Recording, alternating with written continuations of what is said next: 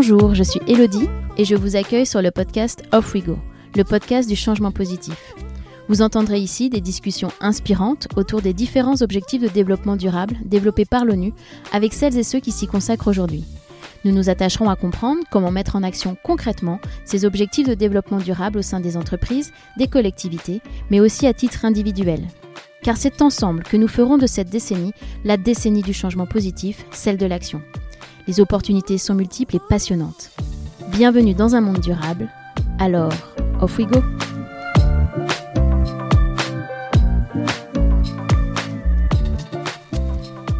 S'il y a bien un objet qui a révolutionné nos vies au point d'engendrer une véritable addiction, c'est bien le téléphone, ou plutôt le smartphone.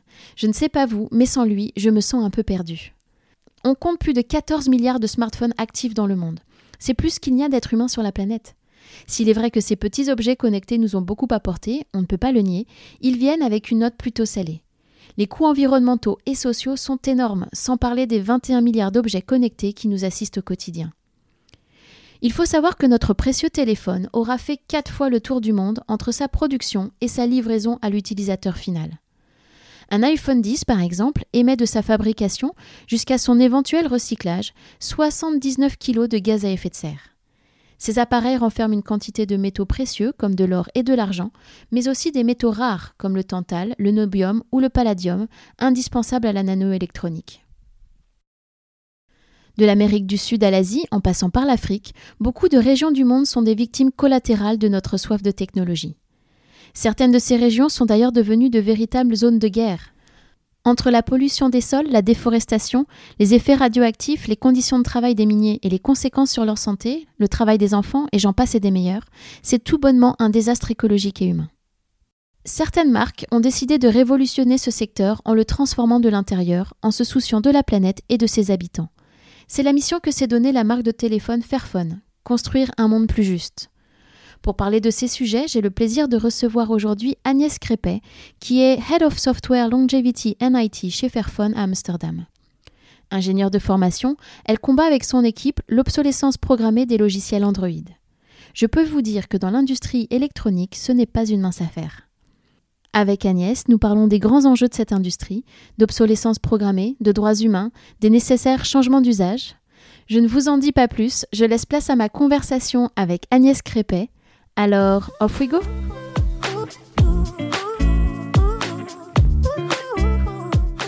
Bonjour Agnès. Bonjour Elodie. Alors merci d'avoir accepté d'être au micro d'Off We Go aujourd'hui. Je suis euh, ravie de pouvoir échanger avec toi. Euh, alors est-ce que pour commencer, tu pourrais nous en dire un petit peu plus sur toi et sur le parcours qui t'a amené euh, jusqu'ici? Oui, bien sûr. Donc, donc voilà, je m'appelle Agnès. Euh, ça fait une vingtaine d'années que je travaille dans le domaine de l'ingénierie logicielle. Euh, j'ai eu un parcours dans différentes boîtes euh, en France. Et puis, il y a trois ans, j'ai rejoint une, une boîte qui s'appelle Fairphone, dont je vais parler pendant ce, ce podcast assez longuement. Exactement. mais en France, j'étais déjà dans, voilà, dans, des, dans, une démarche de chercher des boîtes où mes compétences en ingénierie logicielle étaient mises à profit de, de projets dits à impact, des projets différents, etc. Donc ça, c'est déjà quelques temps que j'étais dans cette démarche. Et en France, sinon, je suis aussi impliquée dans des projets non-profit. Donc j'ai monté une conférence qui s'appelle Mixit, dédiée à la tech et à l'éthique en France, qui a une dizaine d'années maintenant, sur la région lyonnaise. Et je fais partie du board d'un collectif qui s'appelle Duchesse France, qui met en avant les femmes techniques dans l'IT. Voilà. Merci euh, pour cette présentation Agnès.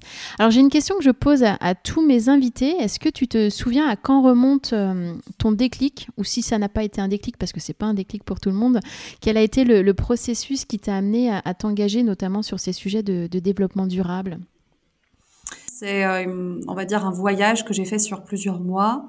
j'ai fait un break professionnel pendant un an et j'ai voyagé pas mal dans différents pays. Asie, euh, Afrique, Océanie euh, et États-Unis. Et en fait, notamment euh, les pays que j'ai fait en Asie, en Afrique, ouais, ça m'a fait un petit peu prendre conscience de, notamment en Afrique, si tu veux, le, fait que plusieurs industries occidentales reposent quand même sur le fait qu'on envoie, qu'on pollue en fait ces régions-là du monde. Euh, en Asie, c'est d'autres problématiques, mais on a aussi une forte pollution, donc j'ai pris conscience de ça. Et je me souviens être rentrée de ce voyage en disant, ouais, en même temps, tu as quand même pris l'avion pendant un an, quoi. c'est tout le paradoxe, ouais. ouais, c'est tout le paradoxe. Alors que j'ai rencontré un collègue récemment qui, qui, a fait à peu près la même chose que moi, mais en slow travel, genre en se refusant de prendre l'avion. Moi, j'en étais pas encore là. La preuve en est qu'à l'époque, il y a dix ans, j'avais pris l'avion euh, beaucoup trop. Euh, mais je pense que c'est à ce moment-là que, que, que j'ai pris conscience de tout ça.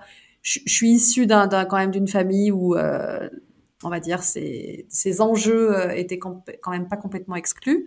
Mais vraiment, la, prise de conscience avec euh, vraiment une, volonté de, changer des choses vis-à-vis de mon boulot, etc., c'était il y a une dizaine d'années, grâce à ce break. Mm-hmm. Et donc maintenant, tu es à Amsterdam et comme tu l'as dit, tu travailles pour euh, Fairphone, qui est une société néerlandaise. Alors, est-ce que tu peux nous bah, présenter Fairphone un peu plus en détail et nous parler de la jeunesse de la société? Fairphone, c'est né en 2010 une bande d'activistes néerlandais euh, et néerlandaises ont décidé en 2010 de lancer une, campagne de prise de conscience autour des minerais dits de conflit. Euh, donc des minerais comme euh, l'étain, le tungstène, le tantal ou l'or, qui sont qui génèrent des conflits armés notamment par exemple en République démocratique du Congo, c'est un des pays les plus connus où justement on a beaucoup de, de, de tensions autour de ces minerais-là. Euh, donc une bande de gens, quand je dis une bande, c'est qu'ils n'étaient pas plus de 10 hein, à l'époque, en 2010, lance une campagne de sensibilisation, en bossant aussi avec des, des, des, personnes directement au Congo, ils vont au Congo, etc. Ils et vont au Congo. Euh, donc gros boulot de campagne de sensibilisation, mais au bout de deux ans, euh, et elles se disent bon, les campagnes de sensibilisation, c'est bien, évidemment qu'on va pas les remettre en question, mais bon, pour être vraiment acteur du changement euh, sur euh, cette question des minerais, il faut qu'on soit dans euh, l'industrie. Donc, les minerais aujourd'hui, en tout cas les minerais dits de conflit, sont majoritairement utilisés dans l'industrie électronique. vous avez besoin de, de, de cobalt, d'étain, de tungstène pour tout un tas de choses dans vos devices électroniques. Donc, ils et elles se disent, bon, ce qu'on va faire, c'est qu'on va euh, essayer de monter un business là-dedans pour être crédible. Parce que si on veut les, si on veut les faire, euh, si on veut les faire, euh, si on veut faire les choses différemment, il faut qu'on soit dedans, quoi. Change from the inside out. Et donc du coup, euh, 2013, euh, une campagne de crowdfunding est lancée par ces gens, et notamment par une personne qui s'appelle Baz Manable qui prend un peu le lead du projet qui sera le, le, fondateur principal, mais il y en a pas que, il y a pas que lui. Hein. J'aime à dire aussi que il y a d'autres personnes qui étaient là au, au démarrage de Fairphone.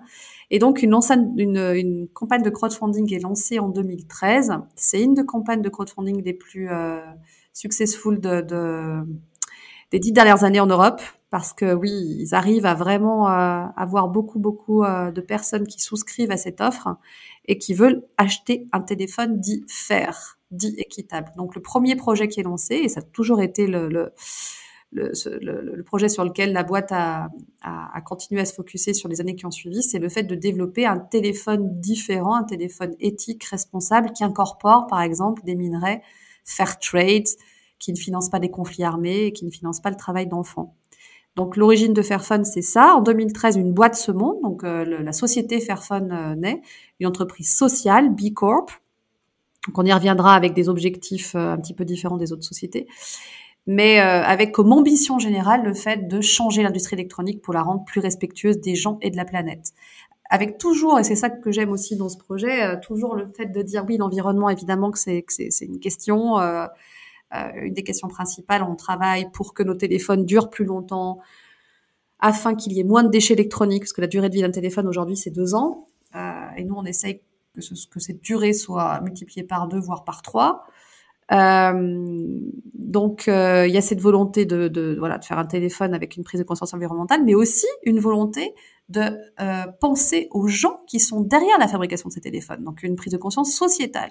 Les gens qui travaillent euh, dans la supply chain, dans l'extraction des mines, sont complètement occultés et l'industrie électronique, en plus de ça, c'est souvent des, des est une industrie qui se retrouve derrière des solutions dites de transition énergétique. On parle d'éoliennes aujourd'hui, les éoliennes c'est super, sauf que les éoliennes euh, offshore, celles qu'on voit dans les mers, etc., c'est plein de terres rares. Et c'est plein de minerais justement qui sont euh, qui, qui, qui, qui, reposent sur beaucoup d'exactions sociales.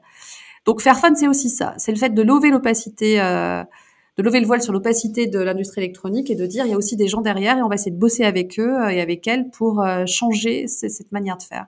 Ça, c'est faire fun. Et pour te faire vraiment court sur l'histoire de la boîte, 2013, ce premier téléphone est lancé, Fairphone 1. 2015, un Fairphone 2 est lancé, deuxième génération de téléphone, premier téléphone modulaire au monde.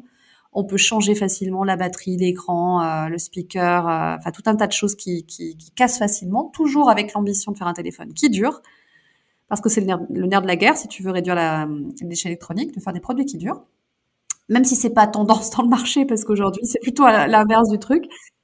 Et puis 2019 euh, sort la troisième génération. Donc voilà, euh, ce projet d'entreprise, c'est vraiment de changer l'industrie en étant crédible, en étant un vrai acteur et un fabricant de téléphone, d'un Fairphone, donc un téléphone différent, mais euh, voilà, avec une ambition vraiment de changer les pratiques, les normes de cette industrie. Alors, euh, comme tu le sais, le podcast a pour but de mettre en, lumière les actions autour des objectifs de développement durable développés par l'ONU.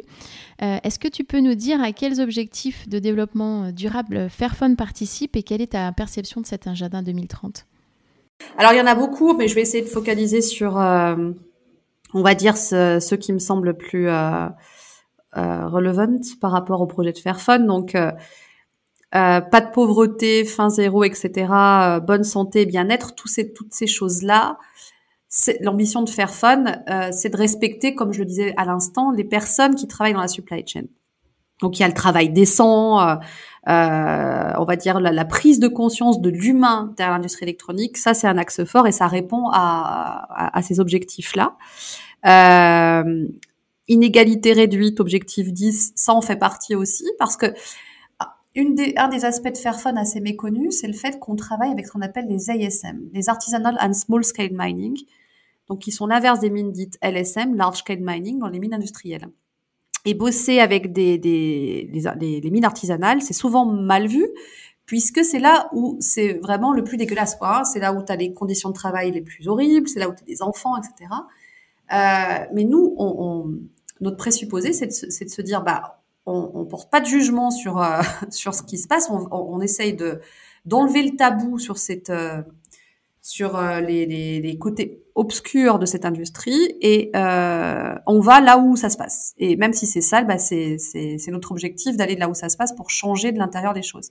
Donc pour réduire les inégalités euh, entre les mines euh, de large échelle et les mines artisanales, on est sur place et on, et on bosse avec les, les mineurs des mines artisanales. Donc ça, c'est un exemple typique de ce qu'on fait pour essayer de réduire les inégalités. Euh, et puis je parle, je pourrais aussi parler des, des, de réduire les, les, inégalités, grosso modo, entre euh, le monde occidental et le reste du monde. Hein, mmh, euh, D'arriver de ne de, de pas reposer notre, notre, notre approche bien pensante écologique. Euh, oui, on veut, une voiture électrique, un vélo électrique, etc. Euh, et, et, sans euh, prendre conscience des gens qui sont derrière. Donc euh, voilà, euh, là j'ai fait le, le, on va dire, j'ai focalisé sur la partie prise en compte des gens, travail décent, etc. Ça j'ai cité aussi. Ensuite, on a évidemment euh, bah, l'axe fort, hein, l'objectif 13, la, la, la, les mesures pour lutter contre le réchauffement climatique, puisque c'est quand même le nerf de la guerre de Fairphone, arriver à faire en sorte euh, d'avoir des devices qui durent, même si c'est pas la tendance dans le marché, pour montrer que euh, si votre téléphone vous le gardez euh, bah, 5, 6 ou 7 ans, forcément euh, le, nombre de déchets électroniques soit plus réduit. Il faut savoir que le, le, les émissions de CO2 sont le plus important lors de la fabrication de devices électroniques. Donc si vous regardez tout le cycle de vie d'un device électronique, là où c'est le plus catastrophique, c'est la production. Euh, donc, moins vous produirez de téléphone, mieux c'est. Donc, pour moins produire de téléphone, il faut garder son téléphone plus longtemps. On avait fait, on a fait une, un life cycle assessment sur le Fairphone 3 et oui, euh, le, truc c'était que si tu le gardes 7 ans, ton téléphone, tu réduis de 40% les, les émissions de CO2. D'accord. Au niveau des autres objectifs de développement durable, euh, on a évidemment euh, la consommation et la production responsable. Oui, le numéro 12. Voilà, numéro 12, voilà, évidemment, ça c'est le, but de, de, respecter les gens et la planète, etc. Mm. Et puis les, les, objectifs, les derniers objectifs, c'est 17, paix, justice et institutions euh, efficaces et partenariat pour la réalisation des objectifs. Paix, justice, donc on, on, on est né, hein, euh, comme je l'ai dit à l'instant, euh, de campagnes de sensibilisation sur le fait de, de, de montrer que ces minerais-là, l'extraction de ces minerais, de ces minerais-là, sont à l'origine de conflits armés. Donc, il y a énormément de lobbying, énormément de lobbying pour faire en sorte d'assurer la paix dans certains pays. Là, je parle beaucoup, principalement de pays africains, mais pas que. Euh, donc, il y a ce lobbying euh, à travers les actions qu'on fait euh, dans ce genre de région du monde. Et partenariat pour la réalisation des objectifs, ça, si plus tard tu, tu me poses la question de, des KPI, les indicateurs de performance de la boîte, tu verras que, que je parlerai d'un indicateur de performance je vais la poser, qui, est, qui est le fait de suivre le nombre de partenaires qu'on a dans l'industrie. Si jamais on est seul à faire ce qu'on fait, ça sert à rien quoi. On dit souvent que si Fairphone n'existe pas dans 10 ans, c'est pas grave. C'est pas grave si Samsung, Philips, Motorola font la même chose. Donc on mesure de manière très précautionneuse le nombre de partenaires qu'on a influencés dans l'industrie. Et donc cette notion de partenariat, elle est vachement forte pour nous. Euh, en août 2020, on a par exemple fait un truc dont on est assez fier, c'est euh, la Fair Cobalt Alliance, donc l'alliance de cobalt équitable, euh, où on a réussi sur des régions entières euh, en Afrique, notamment en RDC, euh, d'avoir des, des, des, zones entières où euh, le cobalt est fer et où on travaille justement avec ces, ces mines artisanales sur des programmes très intéressants pour les personnes localement. Et dans ce programme-là, il y a Tesla, Volvo, Glencore qui nous ont rejoints. Donc on pourrait dire oh là là mais vous jouez le greenwashing pour ces boîtes-là non parce que ces, ces boîtes-là enfin peut-être mais on s'en fout enfin je veux dire l'idée c'est qu'aussi ces boîtes-là elles ont signé pour acheter du volume de cobalt parce que si tu t'arrêtes au volume de Fairphone, les, les pauvres mineurs, ils vont pas s'en sortir. On est, on est quand même, on vend 100 000 téléphones par an, on est sur un téléphone. Donc un téléphone, ça utilise quand même peu de quantité de minerais, même si c'est toujours existant dans ces euh, téléphones-là. En termes de volume, de poids, c'est quand même euh, limité par rapport à une construction de bagnole, quoi. C'est bien parce que c'est une autre manière de faire du business et de voir aussi euh, l'industrie et l'impact qu'on peut avoir, quoi, avec plus de coopération. bien sûr. Ouais. Et le fait d'avoir Volvo et Tesla, bah, c'est super cool parce bah, que eux, ils vont acheter du volume. Bien sûr. Parce que dans un, dans une, euh, dans une voiture électrique, clairement. Tesla, on y reviendra si tu veux passer ouais. parler de voiture électrique. Ouais, euh, c'est ah, génial d'avoir une voiture électrique, ça pollue moins. Ouais, ça pollue moins, mais regarde le poids des, des batteries de lithium. C'est hallucinant le nombre de minerais euh, qu'on a dans ces voitures-là. Donc, euh, si, ces minerais peuvent être fer, c'est pas mal. Bien sûr. Alors comme euh, on l'a dit, l'industrie électronique n'est pas l'industrie la, la, plus durable puisqu'elle participe à la destruction de l'environnement car elle a recours, comme tu l'as dit, à l'utilisation massive de, de, métaux et de, et de ressources rares, pardon, de ressources rares, à la ouais. production de déchets et, comme tu l'as dit aussi, à la perpétuation d'injustice sociale. Est-ce que tu peux nous parler peut-être un peu plus en détail justement des, des grands enjeux de cette industrie? Tu as commencé à en mentionner quelques-uns évidemment, mais donc en fait, si tu regardes tout le cycle de vie d'un produit électronique, euh, donc la première étape c'est l'extraction. Donc là, on en a parlé un petit peu. Derrière l'extraction des minerais, il y a beaucoup d'exactions. Donc principalement trois des mauvaises conditions de travail en général, euh, notamment dans les ASM, les, mines artisanales, donc des gens qui travaillent euh, sans masque, sans tenue, etc. Euh, il y a du travail d'enfants. Aujourd'hui, on a 45 000 enfants euh, dans les mines artisanales au cobalt euh, dans les mines artisanales de cobalt en RDC. C'est beaucoup sur 220 000 mineurs. Donc, tu vois, le travail d'enfants est quand même énorme. Amnesty, je crois qu'estime à un million le nombre d'enfants de, de, mineurs, d'enfants mineurs qui, qui, travaillent dans les mines euh, dans le monde. Donc, euh, c'est euh, c'est un problème. Et en plus de ça, c'est très compliqué parce que si tu luttes contre le travail des enfants, il faut pas se satisfaire de dire bon, on interdit le travail des enfants. Il faut leur proposer une vraie alternative parce que souvent le travail des enfants, ça permet à une famille de vivre. Donc qu'est-ce que tu fais avec ces familles? Enfin, tu vois, c'est le programme, le, problème est assez compliqué à, à, à résoudre. Euh, et les, les, fameux conflits armés dont je parlais. Donc tu vois, derrière l'extraction des minerais, il y a beaucoup de soucis. Après, tu continues dans le cycle de vie. Une fois que ces minerais sont extraits, on va avoir des composants électroniques et ces composants vont être assemblés pour faire des tablettes, des, des laptops et des téléphones. L'assemblage des téléphones, elle est principalement en Chine aujourd'hui. Ça tend un peu à changer aujourd'hui. Il y a des, des, pays un peu moins chers qui émergent euh, où les conditions sont tout aussi exécrables. Mais on va dire que principalement, à l'heure actuelle, c'est quand même la Chine. Tu as des gros acteurs comme Foxconn. Euh, je ne sais pas si tu as entendu parler de boîtes comme ça, mais un million de travailleurs et travailleuses euh, qui euh, n'habitent plus dans leur campagne, mais qui vont, qui vont bosser en ville. Donc en fait, leur lieu de travail, leur usine, c'est leur lieu de vie aussi. Ils vivent dans des dortoirs. Il faut savoir que les, les, les travailleurs travailleuses de Foxconn, c'est des gens qui vivent à 10 dans des dortoirs, ils mangent ensemble. Voilà, enfin, le boulot, c'est la vie, quoi. C'est beaucoup d'heures de travail hebdomadaires.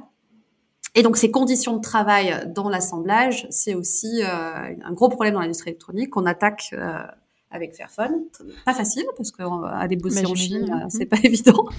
Mais euh, je t'expliquerai un petit peu ce qu'on fait là-bas un peu plus tard. Et puis après, à la fin du donc là, tu vois, on a fabriqué le, le, le, le, téléphone, il est assemblé et la fin du cycle de vie d'un device électronique pour finir un petit peu le panel, bah, c'est le recyclage. Une fois qu'il a été utilisé, ce téléphone, il faut le recycler. Et l'industrie du recyclage est aussi plein, plein, plein de problèmes. Euh, le travail des enfants est tout aussi présent dans l'industrie du recyclage que dans l'industrie de l'extraction. Euh, le recyclage informel est fait dans des conditions exécrables avec beaucoup de mercure, d'arsenic. C'est catastrophique pour les gens qui font ce travail de recyclage manuel. Euh, donc oui, cette industrie électronique, elle repose sur énormément de soucis. Et l'industrie électronique, comme je disais tout à l'heure, c'est quand même euh, l'industrie présente derrière les solutions qui nous sont présentées aujourd'hui, comme celle de la transition énergétique, les voitures électriques, le photovoltaïque, les éoliennes. Donc du coup, euh, ce que j'aime dire souvent, c'est que l'approche, enfin ce que je trouve bien dans un projet comme Fairphone, c'est que c'est une approche d'une écologie, d'une approche euh, de transition énergétique décoloniale.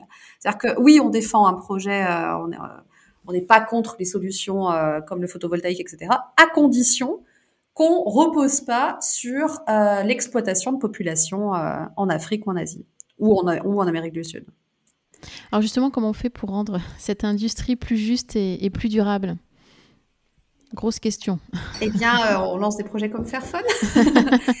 bah, nous, ce qu'on fait, donc, on, on, travaille sur quatre axes principalement. Le fait d'incorporer des minerais fer, child labor free, donc sans, sans financement du travail, du travail d'enfants, et conflict free, sans financement des conflits armés. Donc tout un travail sur les minerais. Donc on bosse, on bosse avec des, des avec des gens localement euh, dans des pays en Afrique, en Asie, etc., pour convaincre ces mines-là de travailler différemment. Donc c'est des, des, années de boulot. Hein. Je dis souvent que les héros et héroïnes de Fairphone, c'est pas des gens comme moi sur la côté, le côté ingénierie, mais c'est plutôt euh, ceux et celles qui négocient euh, le job là euh, dans les mines, quoi sincèrement, euh, il et elle font un travail quand même assez remarquable. Tu te fais jamais chier la machine à café chez Fairphone. Euh, toujours des histoires incroyables. Tu, tu, bosses avec des gens comme ça. Non, mais sincèrement, hein, moi, il et elle me mettent quand même euh, des claques tous les jours.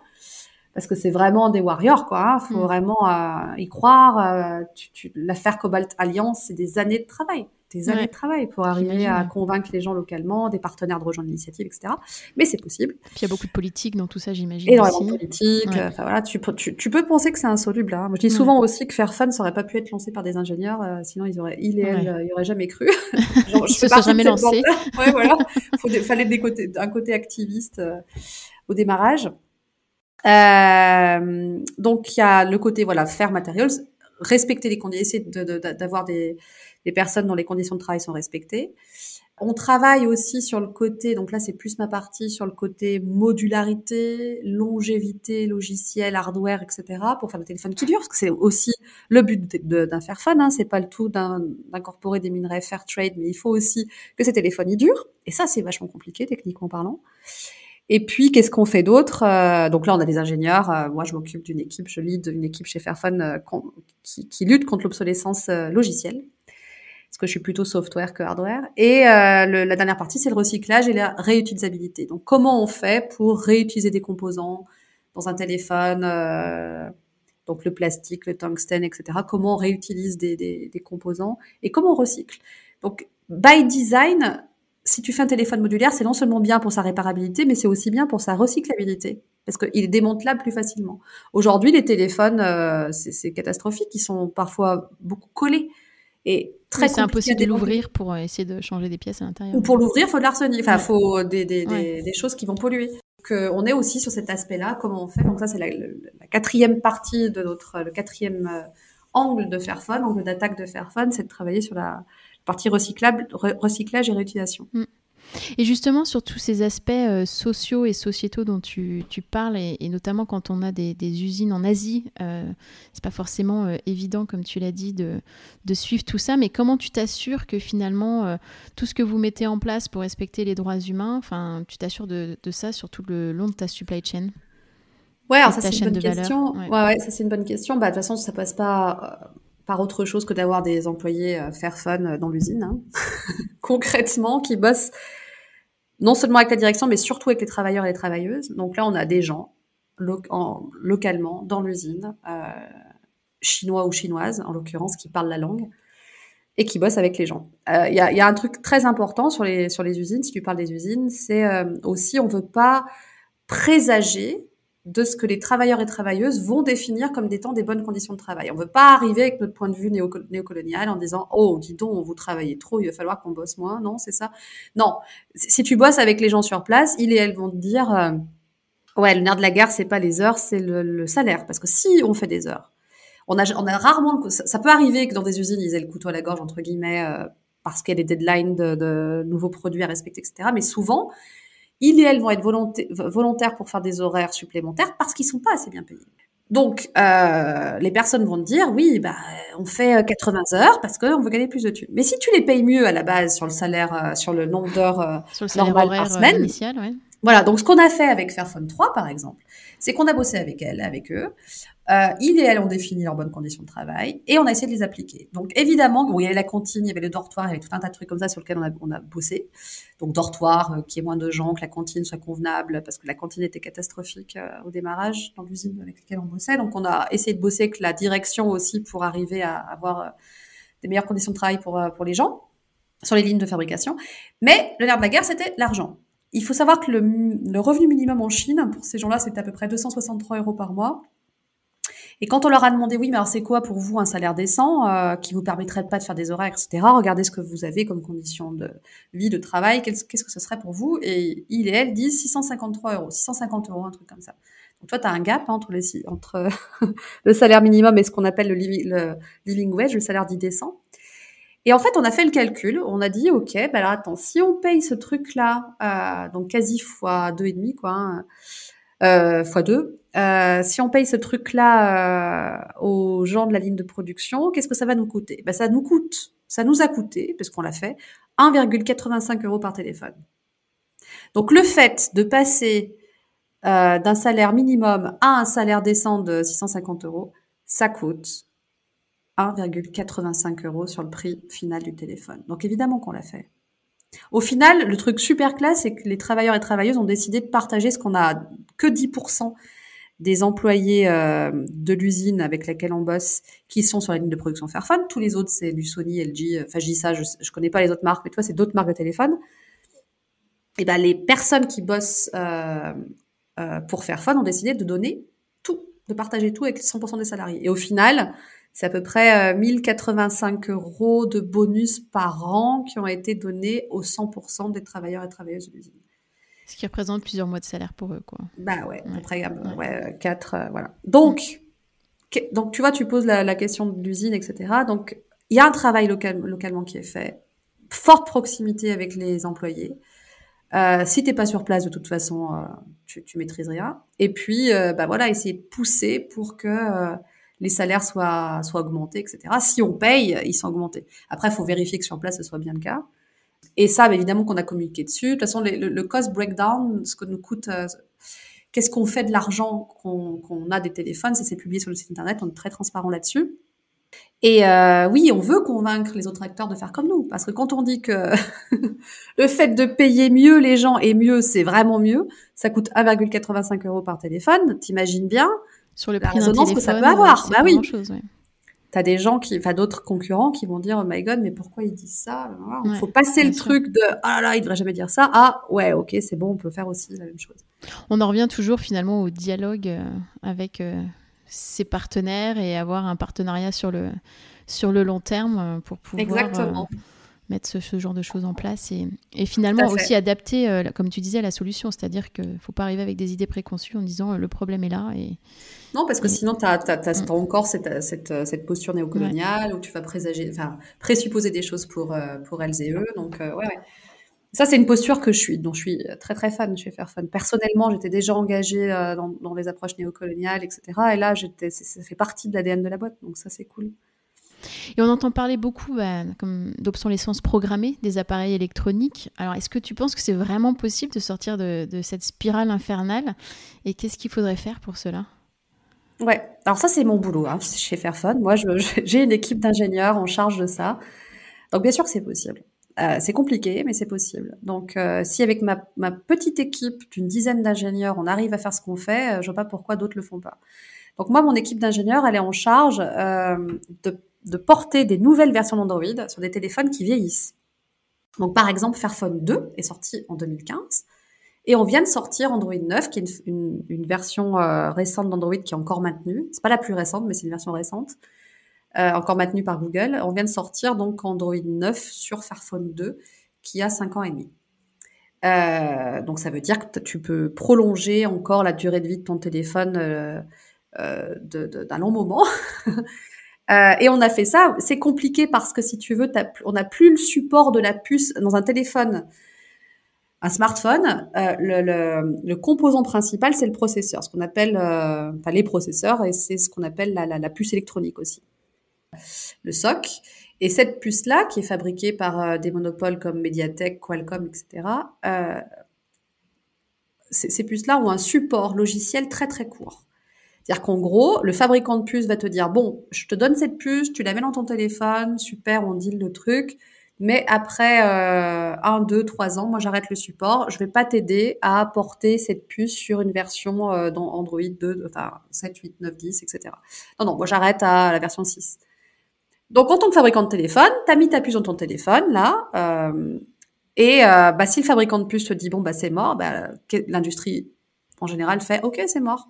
Et puis, c'est un cercle vertueux, en général. C'est-à-dire que la plupart des fabricants de téléphones, ça leur va bien que ce soit mort, puisque eux, ils veulent revendre d'autres téléphones plus récents. Donc, euh, on rentre dans ce cercle infernal de la surconsommation. Donc, ce qu'on fait chez Fairphone, ce qu'on fait mon équipe, c'est euh, de développer des couches logicielles qui sont entre le chipset la puce là et les versions d'Android pour faire en sorte que ça marche.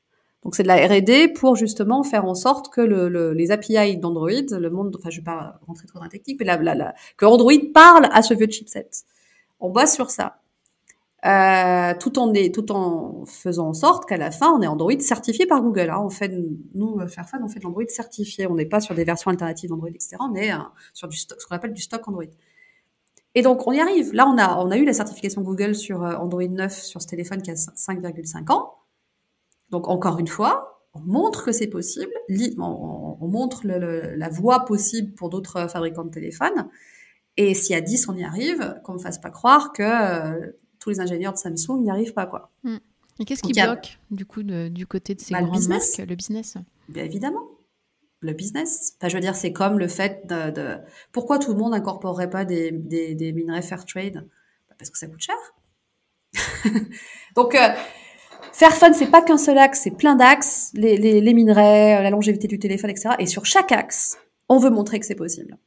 On veut montrer que donc on est les perturbateurs, on est le moustique dans la chambre, quoi. Tu vois, euh, genre euh, ça fait un peu chez les autres, mais euh, l'objectif c'est de, de, de, pouvoir montrer que c'est possible, qu'on nous fasse pas croire que c'est pas possible. Et sur euh, donc moi mon équipe en charge de cette euh, de contrer cette obsolescence logicielle là, bah, je veux dire quand tu fais face à Google, quand tu passes une certification Google pour euh, certifier ton téléphone sur un nouveau Android, tu as 477 000 tests à passer. Et Google, c'est Google. Ils vont pas te dire, ah, c'est Fairphone, vous êtes cool. Non, Google, c'est Google. Ils, ils, certifient tous les Samsung, tous les, ce que tu veux. Et euh, donc, on l'a fait pour de vrai, quoi. Alors, pour de vrai, euh, on a passé ces tests-là. Les quatre derniers tests, on a mis trois mois à les résoudre parce qu'on n'y arrivait pas. Au final, on y est arrivé. Euh, sans avoir d'exemption. Enfin, tu vois, voilà, on est arrivé. Et donc, euh, notre, notre objectif, évidemment qu'on est content pour les utilisateurs courants qui, sont encore euh, en train d'utiliser leur Fairphone 2, si tu veux, mais on est aussi content pour montrer que c'est possible, pour être les perturbateurs euh, positifs de ce changement, quoi. Et justement, vous montrez que c'est possible, donc voilà, la, question du devoir de transparence finalement dans cette industrie est une vraie problématique. Je me dis que ça va être un des enjeux clés des années à venir voilà, pour ce secteur et pour, les entreprises en général.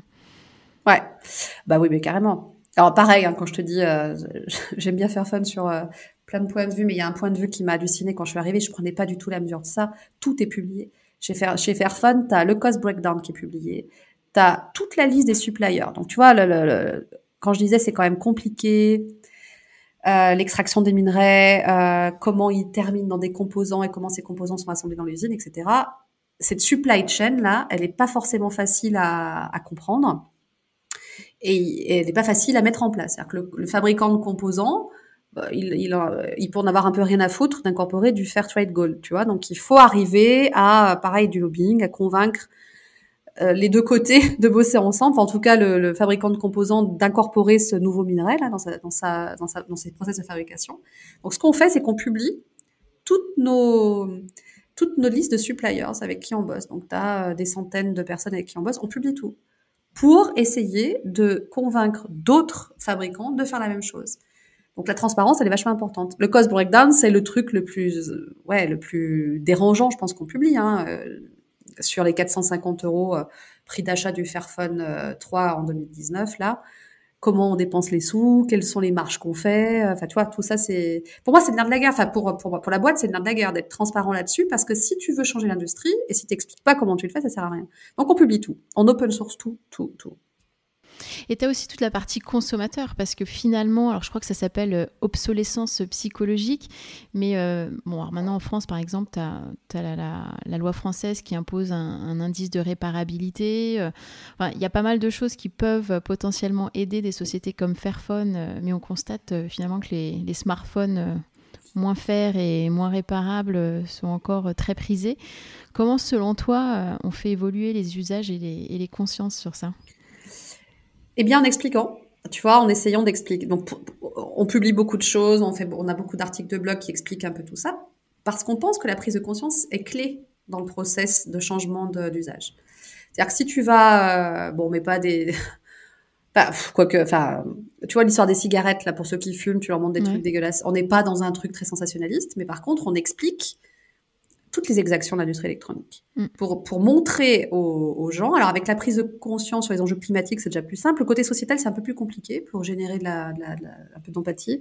Mais en tout cas, euh, sur le, la problématique des enjeux climatiques, ça, ça y est, on commence à, à, ce, que, à ce que ça percute en face, à ce qu'on explique. Tu vois, ce que je t'expliquais tout à l'heure. Euh, les émissions de CO2 sont très présentes lors de la production de devices électroniques. Donc voilà, et pour moi en produire, parce que c'est le nerf de la guerre, bah, il faut que vous gardiez votre téléphone plus longtemps. Ça, les gens percutent maintenant le truc, quoi. Ils vont dire ah ouais, ok, bon, euh, ouais, à faire fun, ça coûte 400 balles, c'est un peu plus cher que les OnePlus à 200 balles, mais quand même, je peux le garder plus longtemps. Plus, euh, euh, il y a d'autres aspects qui m'intéressent. voilà, on essaye de, de, de vraiment lever l'opacité sur la complexité, de vulgariser beaucoup pour convaincre les gens de changer des usages.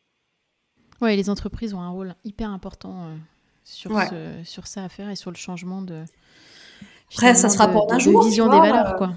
Ça se rapporte un jour. C'est, voilà, c'est, compliqué, mais on a un design qui est très minimaliste. les, faire fun, c'est pas, voilà, c'est. Euh, parfois, ça plaît pas parce que du, du, coup, voilà, le design, le design est très sobre.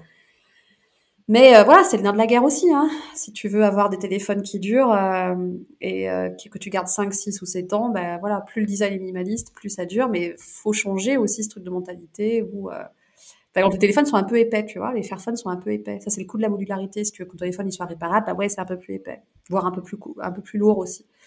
Et ça fait chier des gens, tu vois. T'as des gens qui disent oh là là, c'est trop lourd, c'est trop grand, machin. Ouais, bah ouais, mais gars. c'est une sorte de concession à faire, ouais. C'est quoi le, là, je suis un peu extrême, mais tu vois, si tu me permets, euh, ouais, voilà, c'est quoi le truc, quoi?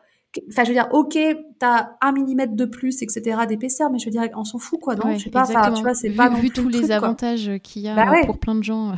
Et ouais, je suis, et ouais, on pour la planète. Euh, Au bout d'un moment, oui, euh, t'as un, un problème de design industriel quand tu fais un téléphone qui est recyclable plus facilement et plus modulaire, etc. Bah ouais, tu peux pas avoir un truc ultra fine, etc. Bah ouais, mais bon allez, on s'en fout, non? C'est pas le plus important, on est bien d'accord.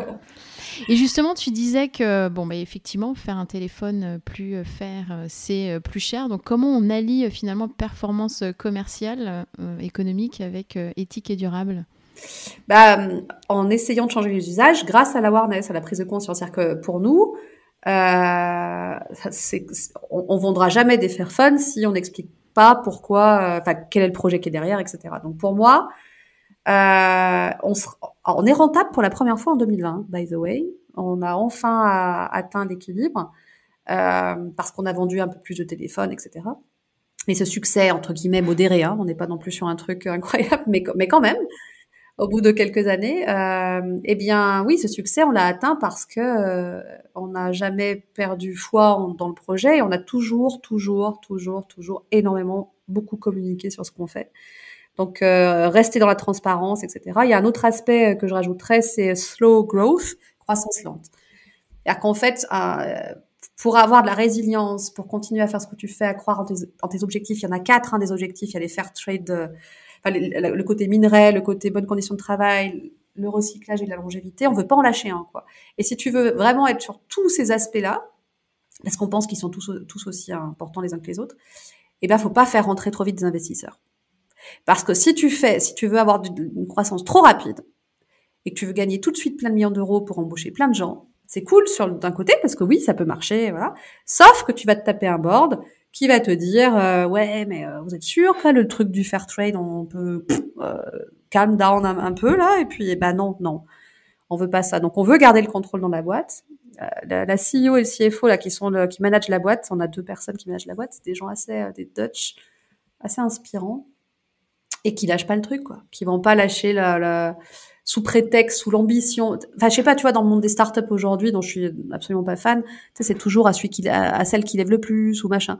Mais je veux dire, pourquoi, enfin, je veux dire, lever, lever, c'est bien, mais euh, quelle, quelle galère on peut avoir après derrière? Sur la perte de contrôle de sa boîte, quoi.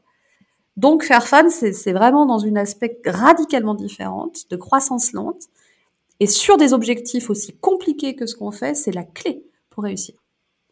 Et certes, on est rentable qu'au bout de 8 ans, mais bon, je veux dire, euh, je pense que c'est pas plus mal. Et donc la fameuse question des indicateurs dont on parlait au tout début, euh, parce que je sais que justement bah, vous allez euh, assez loin dans ce domaine. Est-ce que tu peux nous parler des indicateurs utilisés? Bien sûr. Donc au niveau des indicateurs, donc oui, on a la, la, la croissance financière, évidemment qu'on mesure notre rentabilité. Donc euh, l'indicateur des, des, des, téléphones vendus, combien on en a vendu? Si tu en as vendu 4 dans l'année, c'est pas bon. donc ça, c'est lié à la croissance financière. Enfin, faut qu'on soit rentable, si on est, enfin, faut qu'on soit à l'équilibre, du moins, si on n'est pas crédible. Euh, on mesure la quantité de Fair Materials qu'on inclut dans des téléphones. Euh, pareil, si on a 2%, c'est pas bon. Aujourd'hui, un téléphone Fairphone, c'est pas 100%, mais on veut augmenter tout le temps, tout le temps, tout le temps ce pourcentage. Euh, on mesure le nombre de téléphones toujours en activité, parce que si on dit que les, Fairphones c'est super, vous pouvez les, garder longtemps, mais que on se rend compte qu'il y a que 10% des utilisateurs qui les gardent plus de 3 ans, c'est qu'on se plante quelque part. Donc, on mesure le, taux d'usage des téléphones dans le fil, dans le champ, quoi. Donc, euh, voilà, on a des, solutions pour mesurer ça.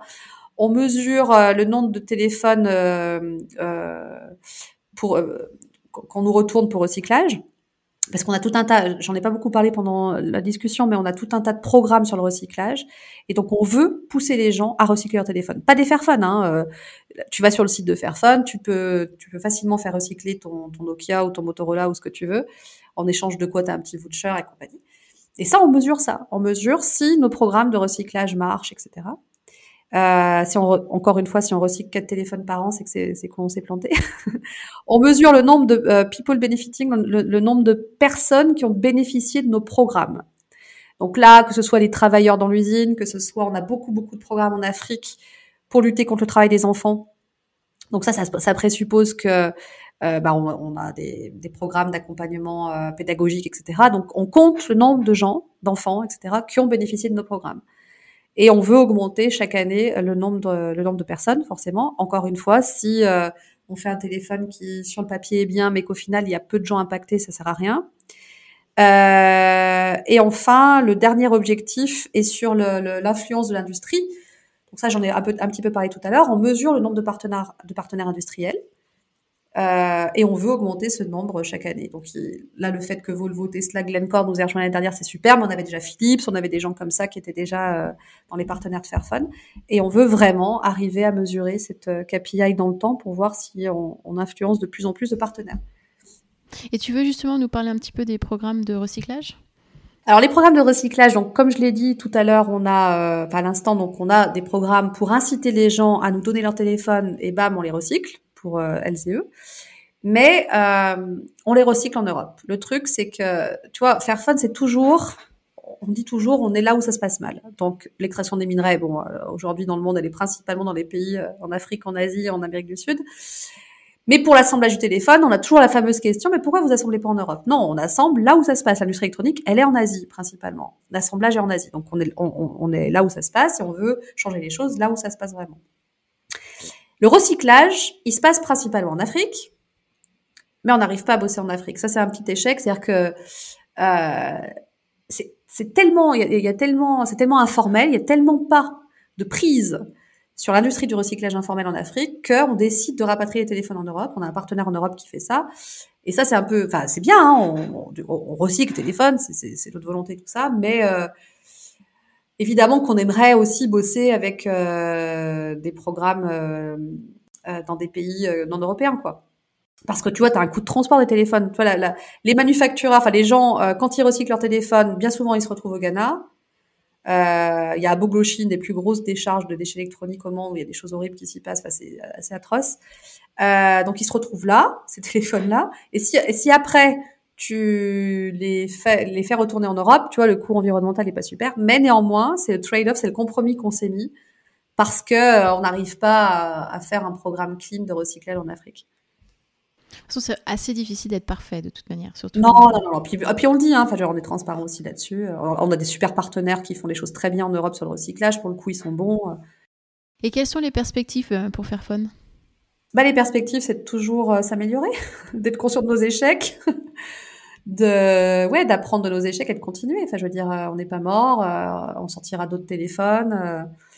Euh, on prendra toujours soin de nos téléphones qu'on a déjà sortis. Moi, j'ai principalement bossé sur Fairphone 2 depuis que je suis là, donc un téléphone qui a 5 ans et demi.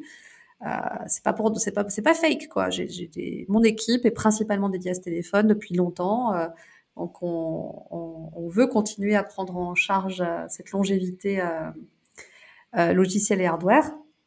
Et donc le, le, le but de Fairphone, c'est de continuer à faire ça, continuer à fighter les standards d'industrie électronique. Alors c'est vrai que quand on est une société, on a peut-être un impact, on va dire, un peu différent que quand on est euh, citoyen. Mais euh, selon toi, qu'est-ce qu'on peut faire euh, pour changer les choses quand, euh, à titre individuel quand on est un citoyen?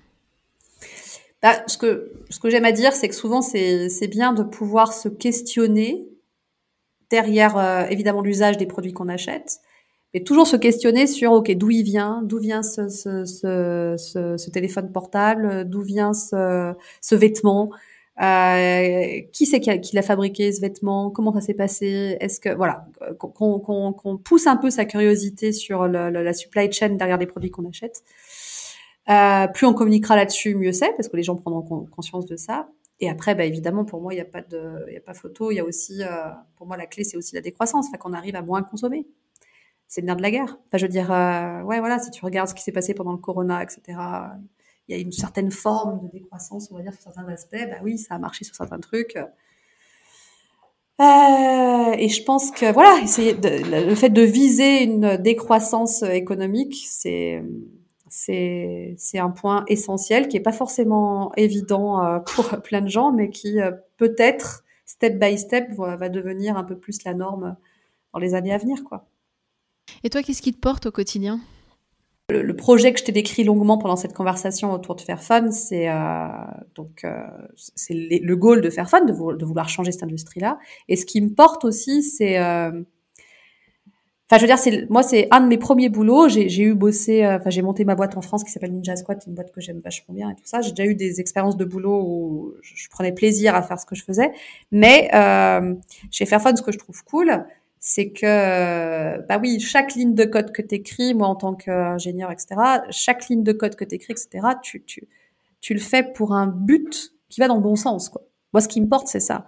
C'est que même si je galère, même si parfois on galère sur plein de sujets techniques, on a, on a 80% d'échecs de, de, de, de, pour 20% de succès. Hein. Chez Fairphone, on a en interne, faut, faut être résilient. Donc c'est dur, hein, c'est dur parce que techniquement, mais même au niveau du travail dans les mines dont je te parlais tout à l'heure, t'imagines bien que c'est pas forcément les gens vont pas nous ouvrir leurs portes du premier coup. Donc, faut travailler sa résilience. Mais quand tu sais que toute cette galère, on le fait pas pour rien, ça, ça porte les gens. L'épisode touche presque à sa fin, donc avant de clôturer, j'ai mes petites questions rituelles à te poser. Euh, alors, qu'est-ce qui t'a inspiré récemment? Donc, ça peut être un livre, une personne, un documentaire.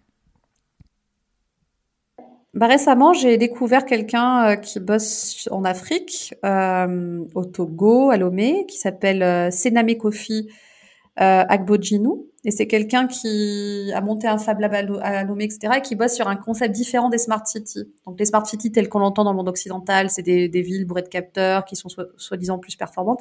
Bah lui, il renverse le truc en essayant de se dire euh, ouais mais est-ce qu'on pourrait pas inventer une autre notion des cités intelligentes en travaillant sur le local en travaillant euh, sur la manière dont les gens vont se connecter euh, entre elles et entre eux sur l'intelligence collective etc donc ce, gars-là qui est anthropologue et architecte m'a beaucoup inspiré dans l'approche de dans le fait de casser aussi les stéréotypes dans le monde de la tech où on est tous et toutes vachement influencés sur des profils comme les miens par la Silicon Valley bah, heureusement qu'il euh, y a des gens comme ça qui, qui nous défocusent un peu de notre, euh, de notre angle classique.